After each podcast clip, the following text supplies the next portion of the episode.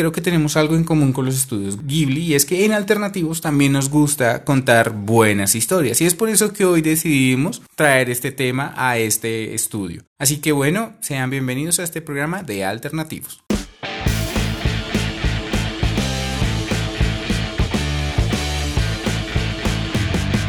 Esto es Alternativos. ¡Hey!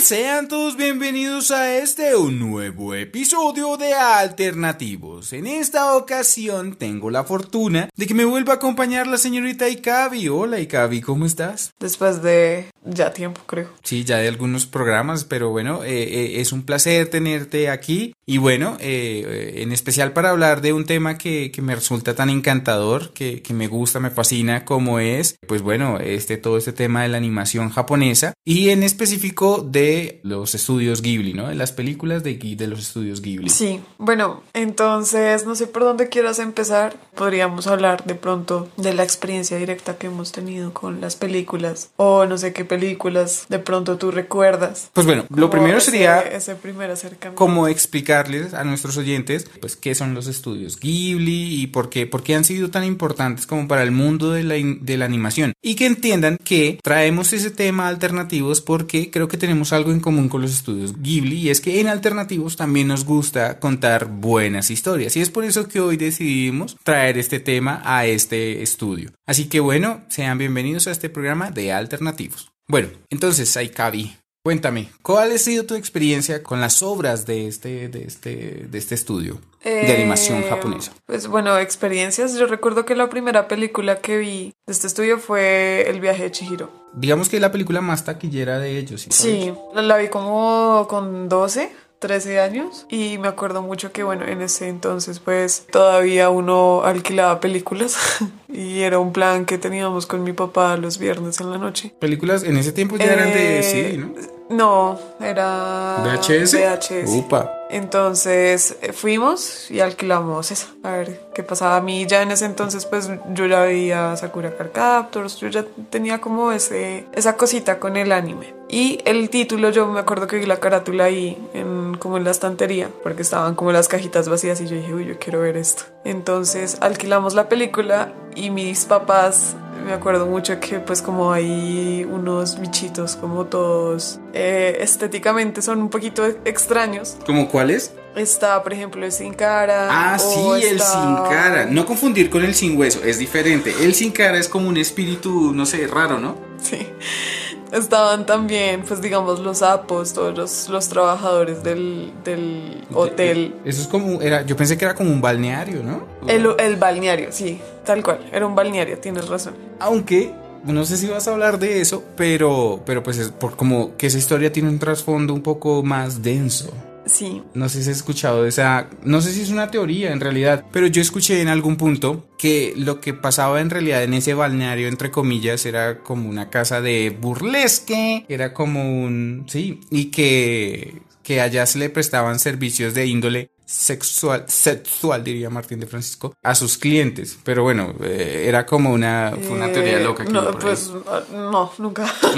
yo nunca, nunca había escuchado como como eso, pero es decir, me quedo, me quedo como con esa sensación que me, me, dejó la primera vez que a mí me dio miedo verla sola. Y aún así la vi de chorro sola, porque mis papás como que dijeron, ah, esos muñecos están muy feos, está. Entonces yo seguí viendo la película sola y me encantó. Me, me enamoré del viaje de Chihiro. Y sí, esa fue la primera película. ¿Qué fue, ¿qué fue lo que más te gustó de, de esa película en particular? Muchas cosas, muchas cosas. Digamos que una cosa que me impresionó mucho y fue ver cómo esa transformación de los papás de Chihiro sí, que en se cerdos convierten en cerdos por comerse esa comida. Eh, los pero es como es como como esa representación de la gula así terrible y que terminan así. Yo decía esto, eso creo que fue una de las cosas que para mí fue como ese punto que yo dije, hijo de pucha, ese, ese... Hijo de pucha. Eso no, no es como el anime que yo estoy acostumbrada a ver. Sí. Sí. Entonces fue un choque ahí, pero me encantó, me gustó mucho. Ahora que mencionas esa parte, hay algo que pasa que es como un común denominador entre, digamos que los estudios Ghibli se caracterizan por un estilo de animación, pero yo creo que de eso vamos a hablar un poco más adelante. Pero hablando de ese caso particular, cuando ellos empiezan a comer, hay algo que hacen muy bien los animadores y es dibujar la comida. La comida Pues, que, que ustedes pueden ver, señores y señoritas oyentes, en estas películas, en esta serie de películas, casi en todas, porque hay algunas, hay unos casos en los que la animación cambia, en los que se arriesgaron a hacer otras cosas, de esos ya vamos a hablar más adelante, pero como el tiempo que invierten para animar la comida eh, se nota porque los alimentos se ven deliciosos. Uno voltea a ver su, su arrocito con huevo y dice, no, preferiría estar comiendo lo que están comiendo en la película. Es verdad. Con toda la comida ahí servida y nadie ahí, como los papás no, no, No, se sí, resistieron, claro. ¿sí? Aunque, bueno, eso fue una cosa, pero sí, esa fue como mi, mi primera así experiencia o cercanía con las películas de este estudio. Con el trabajo del señor... Hayao Miyazaki. Hayao Miyazaki. Aunque en realidad son tres. Sí, ¿cómo, cómo es la, cómo es la historia? Bueno, así entonces Hayao, yo no sé si tú sabías que él era hijo de un señor que tenía como una cosa de, de partes de aviones. Ajá, de un constructor de partes de avión. Ujú. Entonces, pues eso fue una cosa que a él como que lo impactó mucho y él, de hecho, esa, eso, ese, Contexto. ese contexto, ese, esa pasión, Se convirtió, o sea, como se que... convirtió en su pasión también, pero entonces él le dio un enfoque diferente. ¿Así? Sí. Todo esto del vuelo, que es algo que, que me- de lo que me gustaría hablar más tarde, tiene, tiene una, como un, es un punto muy, muy importante en general en las películas de Hayao Miyazaki. De hecho, él, él estudió otra cosa totalmente diferente. ¿Qué estudió el señor. Miyazaki? Él estudió ciencias políticas y económicas. Wow, pues algo como bien alejado, ¿no? Del- del tema. Sí, Aunque ahora que lo mencionas me parece muy curioso porque hay películas en las que él representa ciertos pensamientos que tienen una perspectiva política, pero yo creo que podemos tocar eso más adelante. sí. Porque, ¿cómo se llama la película del, del cerdo? ¿Cuál, cerdo? ¿Por Corrosos? ¿No es que se llama? Esa no he tenido la oportunidad de verla completa, he, he visto como algunos apartes, pero ahí él aborda una especie de ideas marxistas con respecto a, a cómo se desarrolla un conflicto y me parece muy interesante. En esa mm, película hay una frase que me encanta de lo que he visto porque por lo general, ¿sabes dónde yo empecé a ver esas películas? O sea, antes de, de tener como la oportunidad de entrar a verlas de manera directa, buscarlas y esto. Déjame adivinar. A ver, Eh, Cinema más. Bueno, yo ¿Sí? le digamos Cinema Plus porque Cinema Más me parece que suena un poco sugerente. Pero bueno, la cosa es que hay una, una frase donde decía Cinema Plus. que decía mejor cerdo que fascista. Yo, bueno, eh, en Colombia decidimos por qué no ambos. Pero bueno, el punto es que esa es una película de las que me gustaría me gustaría verme completa, pero a la que tuve más como como más cercanía fue la del Castillo ambulante. Bueno, es como el, Es fan- muy- el el- fantástico Castillo ambulante o Oh, no sé qué. Sí, sí, sí. También es hermosa esa película. Esa película me encanta visualmente, me gusta el diseño de los personajes, a mí Howl, Calcifer, eh, Sophie. Sophie, la bruja, ¿cómo se Eh, llama? Cabeza de Nao. Está. Cabeza de nabo. eso, me, eso me trae recuerdos. Bueno, el punto es que visualmente esa es, es la película como que más recuerdo, o bueno, una de las dos películas que más recuerdo. Pero de las que más me gustan, la del fantástico castillo ambulante creo, también- o vagabundo. Yo también la tengo ahí como en mi. Top. Sí, me encanta. Me fascina la música. Me parece preciosa los paisajes. Digamos que yo no sé si tú recuerdas esta ruletica que ellos tenían como en, en la casa y cambiaban como, como el espacio. Yo como soñé con, con una cosa así. Bueno, Sí. esos temas, por ejemplo, co- retomando como lo que te venía diciendo de, de los temas eh, como bélicos, ¿cierto? Ujú. Son prese- también un común denominador los temas en los que tocan como ciertos factores ambientalistas. ¿Sí te has fijado que Sí. la carga ambientalista en las historias de las películas del estudio Ghibli son como muy llevadas a eso, a, a formar una conciencia, una espiritualidad Sí. con respecto al mundo que nos rodea? Yo no sé, hoy hay uno, ahorita que estábamos hablando que son varios, en realidad los fundadores de, del estudio Ghibli. Hay un miembro que se llama Misao Takahata. Ujú. Él es director, sí, él estudió literatura francesa, pero pues él no sabe nada de animación. No hizo nada, nunca nada de animación, pero sin embargo dirigió varias películas del estudio Ghibli. Supongo que se encargaba más como de la parte de creación del guion y Exactamente. de los y personajes. respecto al guion, eh, recuérdame cómo mencionarte una cosa. Ok, ok. Él viajó a Canadá, conoció a una persona, no recuerdo el nombre, sé que se apellida Bach. Este señor, totalmente ajeno a lo que solía hacer o lo que solía hacer, el tipo plantó prácticamente un bosque, ¿Mm? él solo, y se ganó un Oscar por eso, algo ¿Un así. Oscar? Un Oscar. Él se ganó un Oscar. Eh, pero estamos hablando del, del otro, del segundo director. ¿O de quién? Creo que sí. O del canadiense. Porque Bueno, el ellos eran tres, ¿cierto? Pero uno murió hace como dos años, dos o la, tres la años. verdad lo ignoro. Mm. Sí, a lo que oí es que bueno, no me acuerdo si fue por ese mismo, ese mismo trabajo que hizo ahí Takahata, que se ganó el Oscar. El caso es que él sí piensa que, digamos, toda esa carga respecto a la naturaleza tiene que ser un mensaje claro por medio de las películas que él dirige. Entonces él decía que las películas de Estudio Ghibli lo que buscaban era como generar una armonía con la naturaleza. Y acá voy a hacer un comentario como muy Full Metal Alchemist y es todo este cuento del intercambio equivalente. ¿Por qué? Entonces, porque él decía, siempre es importante como que listo, tomar todo lo que la naturaleza te da, pero pues no abusando de ella, no quitándole de más, porque pues siempre tú tienes que retribuirle también de alguna manera ese préstamo. Entonces yo no sé si tú recuerdas como el principio de la alquimia, eh, según Full Metal Alchemist, Ajá. cabe aclarar. Ok, ok. Que, porque, mm, pues en Harry Potter también hay alquimia. Claro, como que todos hacemos parte de algo. Las palabras puntualmente no, no las recuerdo como las palabras de la maestra de, de Eddie ¿Y de Alphonse? y de Alphonse, pero entonces ella decía como, bueno, encuéntrale sentido a esto. Y era algo así como, al final la respuesta era que todos hacemos parte como de un ciclo. ¿Sí? Entonces, creo que es algo que, que se evidencia mucho en, en las películas de estudio Ghibli. Por ejemplo, no sé si alguna vez viste La Princesa Mononoke. De hecho, iba a hablar precisamente de eso. Creo que es la película donde más se expresa ese mensaje que quieren transmitir. Y es otra de mis películas favoritas de Estudio Ghibli. Yo no tuve la oportunidad de verla, o sea, digamos que la vi recientemente, la he visto, no sé, unas cuatro o cinco veces. Disfruto verla. La historia me parece muy bien contada. Los personajes me gustan mucho. En la medida en que me pasa lo que me pasa con los libros, con esta película. O sea, cada vez que la veo, la veo distinta. O cada vez que leo un libro, lo leo, sí. Es una historia un poco diferente. Pero me enamoro cada vez más de los personajes porque encuentro que no se trata de definir los personajes como buenos y malos, sino que son personajes que tienen distintas perspectivas y ven una, una realidad desde, desde distintos puntos de vista.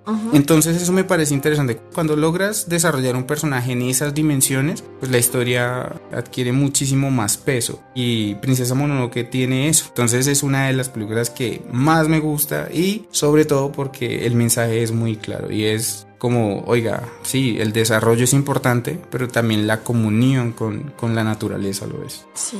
Esa película también es una de mis favoritas. Por cierto, ahora que mencionaste la de, pues lo de que ganó un Oscar, los, bueno, Hayao Miyazaki, o bueno, los estudios Ghibli ganaron el Oscar a Mejor Película Animada con El viaje de Chihiro en el 2002. Fue en el dos. Ah, sí, señor. Ujú. De hecho, ahí te voy a mandar otro dato, otro dato perturbador. La película animada japonesa que más taquilla hizo fue El viaje de Shihiro. Y luego la desbancó, adivina qué película. Eh, no es de estudio Ghibli, pero ¿qué, qué te imaginarías tú que cuál fue la película? Viaje de Chihiro es de 2002. Ujú. Pero la que la desbancó hasta hace poco es más reciente, es como el 2016, Eh, mazo. Algo de Marvel por ahí. No, no, no, tiene que ser animación japonesa. Ah, animación japonesa. Sí, porque es que dentro de la animación japonesa, Madre. digamos que las 10 películas de animación japonesa más famosas, más, más taquilleras, 6 eran de estudio Ghibli. Sí. Pero ahora hay 5 porque recientemente entró Kimetsu no Yaiba y ahora está como de tercera o cuarta. Ok, creo que no, no habría llegado tan rápido allá. Pero no, no es Kimetsu. ¿O no? No, Kimetsu está escalando posiciones porque a pesar de la cuarentena le ha ido muy muy bien. De hecho, he leído muchísimas cosas. Tengo muchas ganas de ver esa película. Demon Slayer, para los que no, de pronto no, no, no asocian o relacionan eh, El esta historia. japonés. Es uno de los shonen, creo que eso es un shonen de más recientes y que ha tenido más éxito en ventas en Japón y pues eh, está escalando a nivel mundial. Entonces, si no han visto la historia, ahí se les recomienda que vean Demon Slayer. Pero bueno, ¿y cuál, cuál era la película que desbancó? Your Name. Ay, sí, señor. Claro, sí, señor, tiene esa- todo el sentido. Sí, pero entonces Your Name le había quitado ese primer puesto al viaje de Shihiro y como volvieron a lanzar el viaje de Shihiro, hicieron lo que hizo lo que hizo Avengers Infinity War. Ujú. Con, con Avatar. Avatar seguía siendo la primera hasta cierto punto y la primera vez, la primera vez que estrenaron Avengers no logró recaudar y luego volvieron y la lanzaron y ahí sí la logró superar y el viaje de Shihiro le pasó exactamente eso. Pero bueno, Your Name también es una película muy linda. Sí, así que si la, si, si la pueden ver, eh, también es súper recomendada. Eh, ahorita mencionaste algo que me pareció súper bonito, así como devolviéndome un poquito con, con lo de la princesa Mononoke. Y es el hecho de cómo tú de pronto acoges las perspectivas de los personajes según sea el tiempo y el momento. Y creo que es algo como muy intencional de esta gente. Y devolviéndome otro poquito, ellos normalmente no desarrollan guiones. Oye, sí, eso es algo que me parece fantástico, ¿no? O sea, un poco arriesgado, pero eso define muy bien el estilo de, de ese estudio. Porque crear una historia sin saber el final es una cosa sumamente arriesgada. ¿Quién le va a meter plata a una historia que no sabe cómo va a terminar sin saber si es buena o mala? Exactamente. Entonces, ahí como dato, Estudio Ghibli nunca maneja guiones. Ellos obviamente sí manejan un storyboard. Eso sí lo dibuja todo a mano Hayao Miyazaki. Que eso es otra cosa, ¿no? El estilo de dibujo, o sea, el estilo de animación es una animación tradicional. Ellos como que se han mantenido al margen de meterle mucho CGI al asunto o animación por computadora porque creen que eso, o sea, lo hacen de una manera más artesanal y eso es un sello de calidad para ellos. De hecho, la única película que han hecho así con proceso digital full fue la de eh, Mis vecinos los llamada. No me acuerdo si se llama Mis así. vecinos llama, llam- llamada o llamaca. No, llamada, llamada. Llamada. Cuando yo te decía que habían otros tipos de, de animación dentro de las películas de Studio Ghibli, yo iba a mencionar precisamente eso. Esa y el cuento de la princesa Kaguya. Que es el- la película más cara que han... que han- La que le metieron más presupuesto y creo que una de las que peor les ha ido de Y ellos. es muy linda. Sí, esa Y película es, preciosa. linda y tiene una carga como espiritual muy fuerte. Pues es, es, es eh, la representación como de leyendas de allá, ¿no? Ujú, claro, de una, de una mitología precisamente de Eso allá. más bien. Otra cosa que, que tiene una animación distinta y que yo hasta cierto punto yo dije, no, eso no es de, eso no es de estudios Ghibli. Es la película que se llama La tumba de las luciérnagas. Una película sumamente densa. Si usted, señor o señorita oyente, aún no ve esta película, yo le sugiero y le recomiendo y le aconsejo que la vea bajo ciertas características, es decir, eh, Con una mantita. Sí, con, Eh, con un de- chocolatico cerca para que le suba un poco la energía, porque es Un una, es, un- es una película que agota sentimentalmente. Sí, es. Pero es muy bonita, triste. es muy bonita. Si yo pudiera tener una máquina en el tiempo, viajaría a ese momento y les llevaría unas hamburguesas a esa niña. Sad face. Yo no lloré con esa película, pero sí me dejó un, un sentimiento como muy. Una sensación más bien. Una sensación muy. Muy especial. Pero pues no es, no es raro viendo películas de estudio Ghibli, en realidad. No, no, pero en especial esta es muy triste, porque Es por ejemplo, triste. uno ve la película, o bueno, la película de la mascota emblemática de, de Estudio Ghibli, que es Totoro, Sí, o Totoro, o como le quieran decir, eh, se llama Totoro. Mi vecino Totoro, o Mi vecino Toreto, como vino un meme por ahí recientemente. La cosa es que uno ve esa historia, cuando yo vi esa película me llegué a afanar, me llegué a preocupar porque yo pensé que algo malo le iba a pasar a la hermanita. Pero pues finalmente, o sea, todo fue como bueno, esa película me parece sumamente tierna, mágica, es decir, Es linda. Creo que ese señor, o bueno, ese estudio, las personas que trabajan ahí, tienen una imaginación prodigiosa. Porque Sí. los mundos que crean, digamos que no son tan desconectados de la realidad. Esa, a, a mí me resulta como una invitación a imaginar un poco más. Sí. Y me pasó con La puta, es decir, puedes censurar eso. O, eh, pero es esa, esa se llama, se llama así Sí, la película, se llama de un- hecho- de El hecho- Castillo en el Cielo. Ajá, de hecho dicen que esa película por el nombre desafortunado al, a la- al que tiene en, En la español. traducción al español se volvió un meme porque pues es muy difícil, o sea, listo, llega un punto en el que uno ya dice, "Ah, voy a dejar la pendeja Voy a dejar el chiste fácil.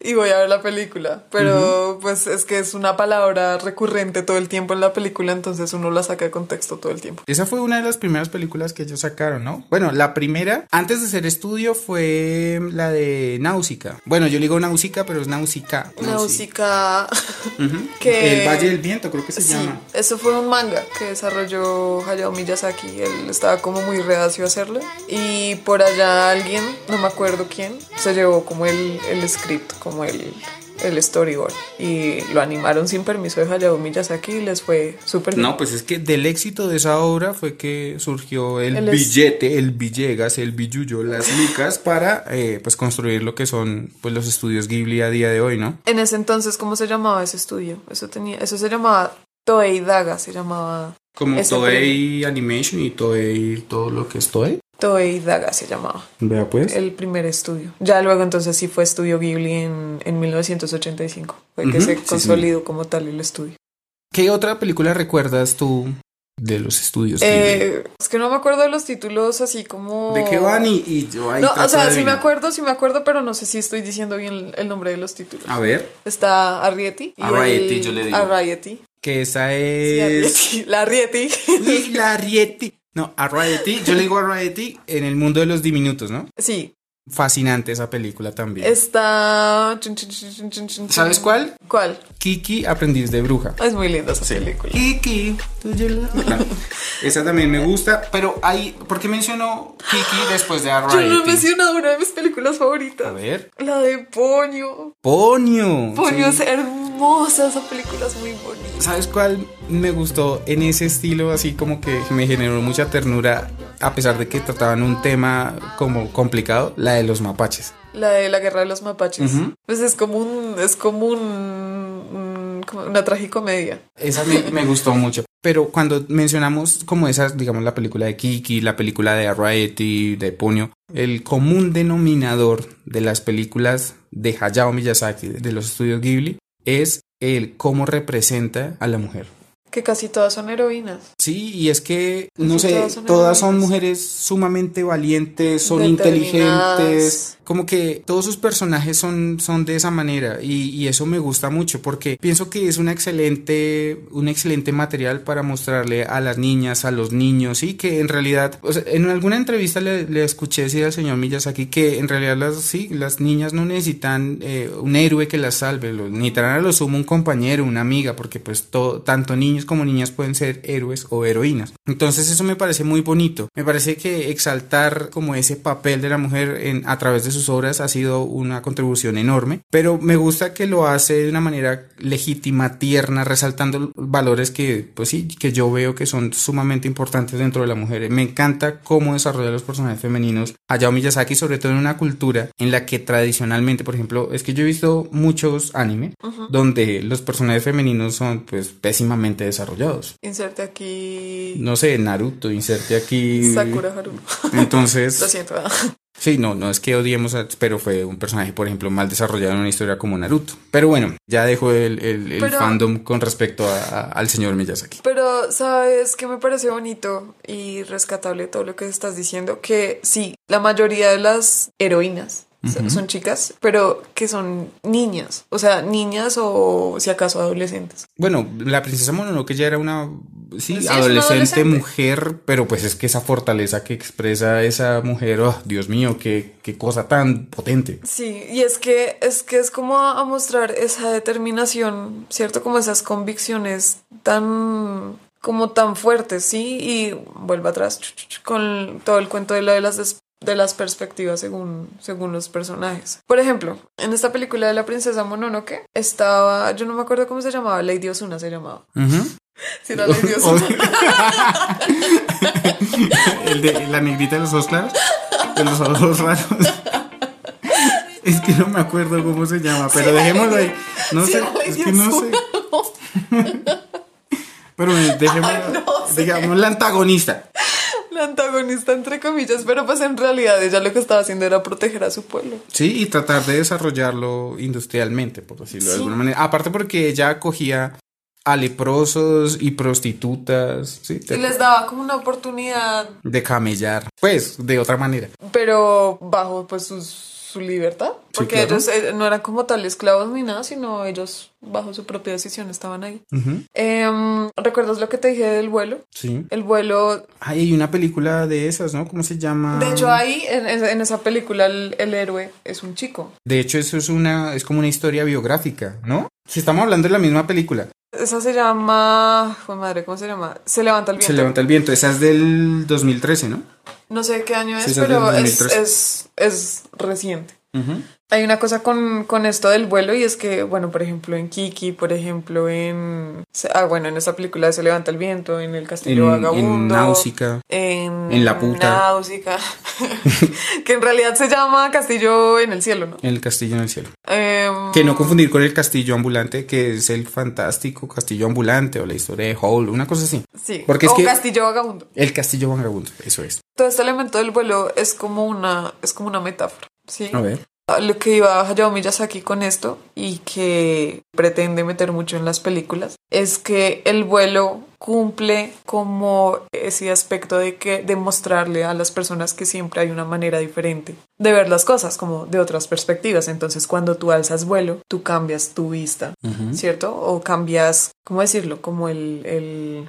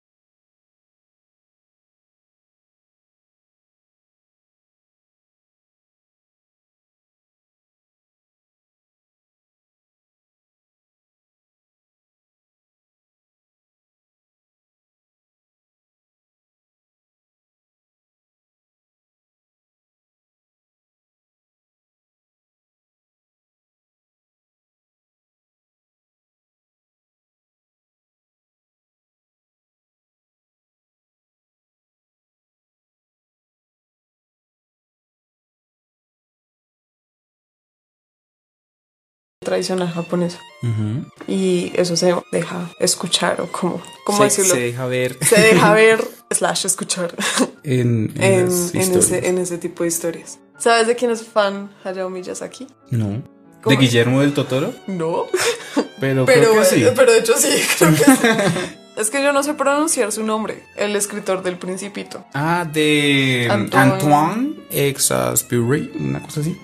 Sí, sí, sí sabía. Hay, de hecho, hay una película que está basada en una obra de él. Pero no sé cuál en este momento. O sea, sí, Eh. sí había escuchado como la relación. Y, y sí, bueno que lo comentas. Pero bueno, es decir, para que ustedes se den una idea de por qué quisimos hacer este programa, las películas que tiene este, este grupo de personas, que han desarrollado este grupo de personas, están, están tan bien hechas en muchos aspectos, en muchos niveles. Es decir, eh, tienen grandes historias, fantásticas historias, tienen una animación artesanal bellísima. Eh, pong- si ustedes quieren ver el alcance que tiene eso, pónganse a ver la física de las animaciones. Son cosas que usted dice, oiga, aquí hay una atención al detalle muy brava. La música, como menciona nuestra amiga Ikabi, es fantástica y bueno, entonces todo eso hace en conjunto una muy buenas historias. Hay como unas que 25 películas, 23 Uy, honestamente películas no sé. de Estudio Ghibli, así que si yo yo no las he visto todas, honestamente. Me han de faltar unas, no sé, Poquitas. de una, sí, son relativamente pocas, pero de la que sé que no me he visto es la de la de Porco, Porco Rosso, Rosso. Que es la que quiero ver. Pero bueno, ¿qué, qué te queda en el tintero por decir de estas películas? O bueno, de este de estos estudios. que me gusta mucho el cómo estas personas buscan hablar de ciertos temas un poco densos, pero no lo hacen como en, en un sentido tan literal, sino que se van hacia las metáforas. Por ejemplo, es que creo que es como el referente perfecto. Castillo Vagabundo, cuando Howl se convierte como en esta bestia y todo, eso es, eh, según, según una entrevista, es como la representación de, de muchos problemas como emocionales o como cosas mentales. Se, como que se traducen a ese tipo de cosas, a ese tipo de transformaciones, a ese tipo de, de cambios, ¿sí? Con el, el que finalmente el personaje tiene que lidiar y al final como que abraza eso y, y simplemente como que sigue adelante. Eso me parece muy bonito. Ahora que mencionas eso, entonces debo pedirte obligatoriamente cuáles son tus películas favoritas. Quiero que me des tu top 3 de películas favoritas. es muy difícil. es muy difícil esta pregunta.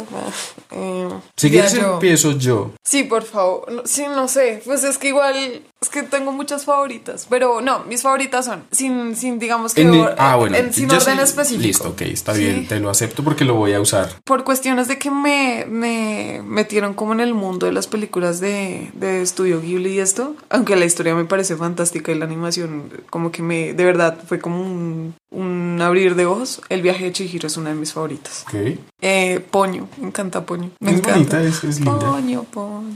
Sí, no, es hermosa, es hermosa esa película, me pone muy buen humor. Toda como la vida marina vista de esa manera es, es, es muy linda.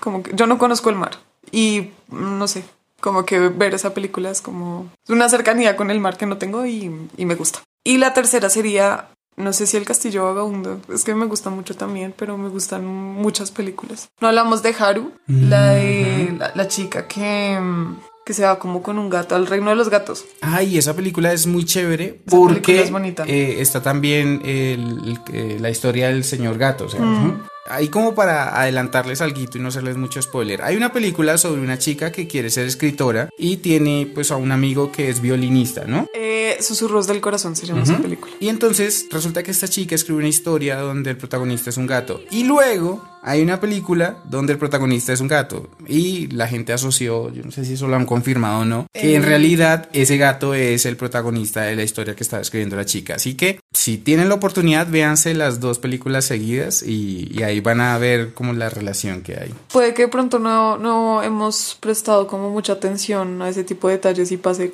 lo que pasa como con Pixar.